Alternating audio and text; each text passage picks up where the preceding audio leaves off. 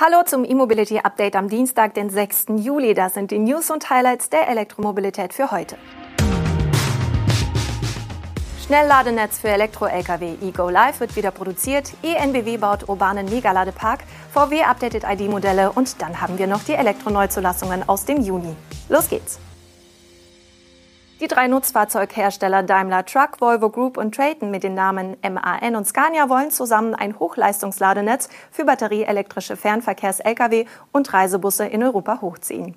Eine entsprechende Absichtserklärung über den Aufbau und den Betrieb eines solchen Ladenetzes haben die drei Unternehmen nun unterzeichnet. Eine ähnliche Herangehensweise kennen wir bereits vom Pkw-Ladenetz Ionity.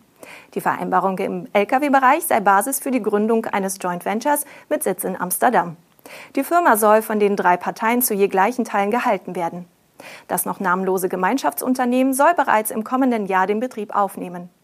Daimler, Traton und Volvo wollen zunächst zusammen 500 Millionen Euro investieren, um mindestens 1700 Hochleistungsladepunkte innerhalb von fünf Jahren zu errichten. Die Standorte sollen in der Nähe von Autobahnen sowie an Logistik-Hubs und an Abladestellen entstehen. Alle Lkw-Ladestationen sollen ausschließlich mit Ökostrom betrieben und allen Nutzern markenübergreifend zur Verfügung gestellt werden. Der geplante Ladestandard, die Ladeleistung und auch die geplante Größe der Ladeparks werden im Moment noch nicht genauer beziffert. Es wird lediglich angedeutet, dass die Partner im Rahmen eines kundenzentrierten Ansatzes unterschiedliche Anwendungsfälle berücksichtigen wollen, also sowohl das Laden während der gesetzlich vorgegebenen 45 Minuten Ruhezeit der Fahrer als auch das langsamere Laden über Nacht.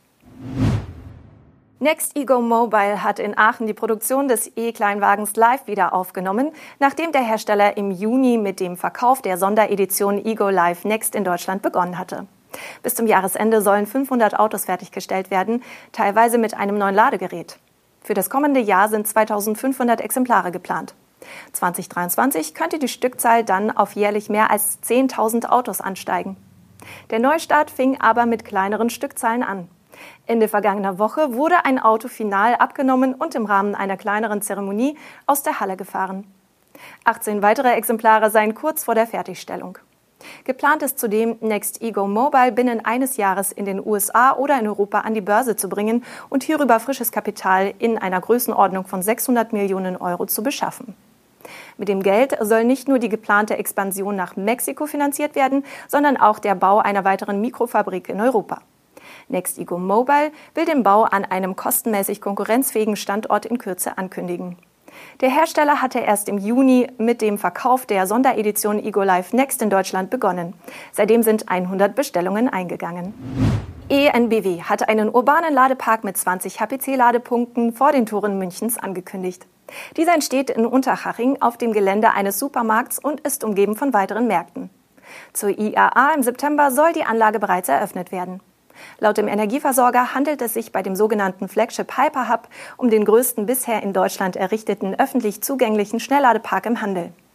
Die 20 HPC-Ladepunkte mit Leistungen von bis zu 300 kW sollen einerseits Anwohner aus dem Münchner Süden anlocken und andererseits durch ihre Nähe zur A995 und der A8 E-Autofahrer aus dem Fernverkehr mit frischem Strom versorgen.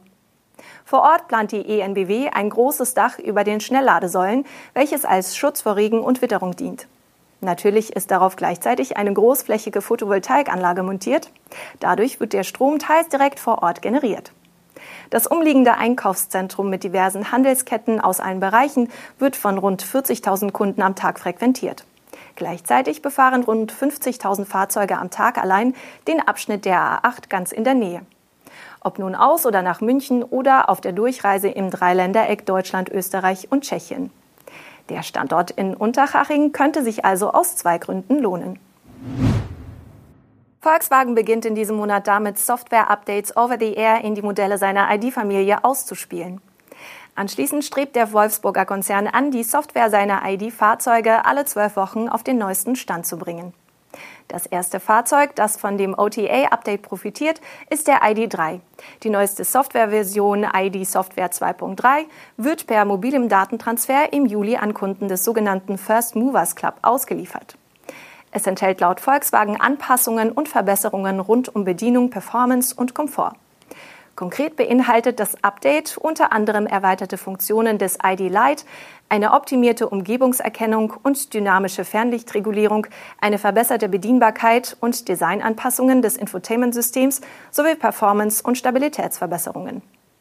Updates für alle Kunden des ID3, ID4 und ID4 GTX werden nach Angaben des Herstellers sukzessive folgen und anschließend im 12-Wochen-Rhythmus erneuert.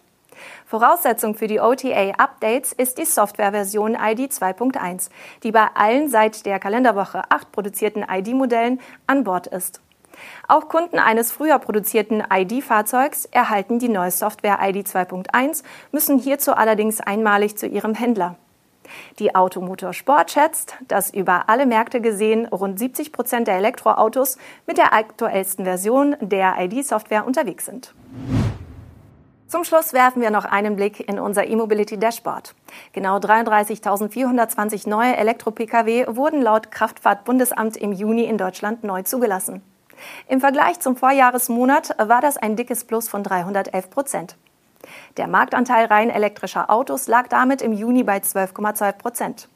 Im Vorjahr waren es nur 3,7 Prozent.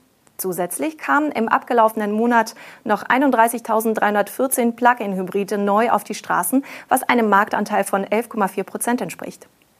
Dieses Segment verzeichnete im Vergleich zu 2020 ein Plus von 191 Prozent. Noch hat das KBA keine Zahlen zu den einzelnen Modellen veröffentlicht, wohl aber zu den Marken. Das Hauptaugenmerk dürfte sicherlich auf Tesla liegen. Die Kalifornier konnten im Juni insgesamt 4.466 Elektroautos neu auf die Straße bringen. 431 Prozent mehr als im Vorjahresmonat. Und mit den Juni-Zahlen ist auch das erste Halbjahr komplett. In den ersten sechs Monaten des aktuellen Jahres wurden rund 150.000 reine Elektro-Pkw in Deutschland neu zugelassen, über dreimal so viele wie in dem von der Corona-Pandemie stark gestörten ersten Halbjahr 2020. Das war's mit unserem E-Mobility Update am heutigen Dienstag. Wir sind morgen mit unserer Videosendung und dem Podcast wieder für Sie da. Bis dahin empfehlen Sie uns gern weiter und machen Sie es gut.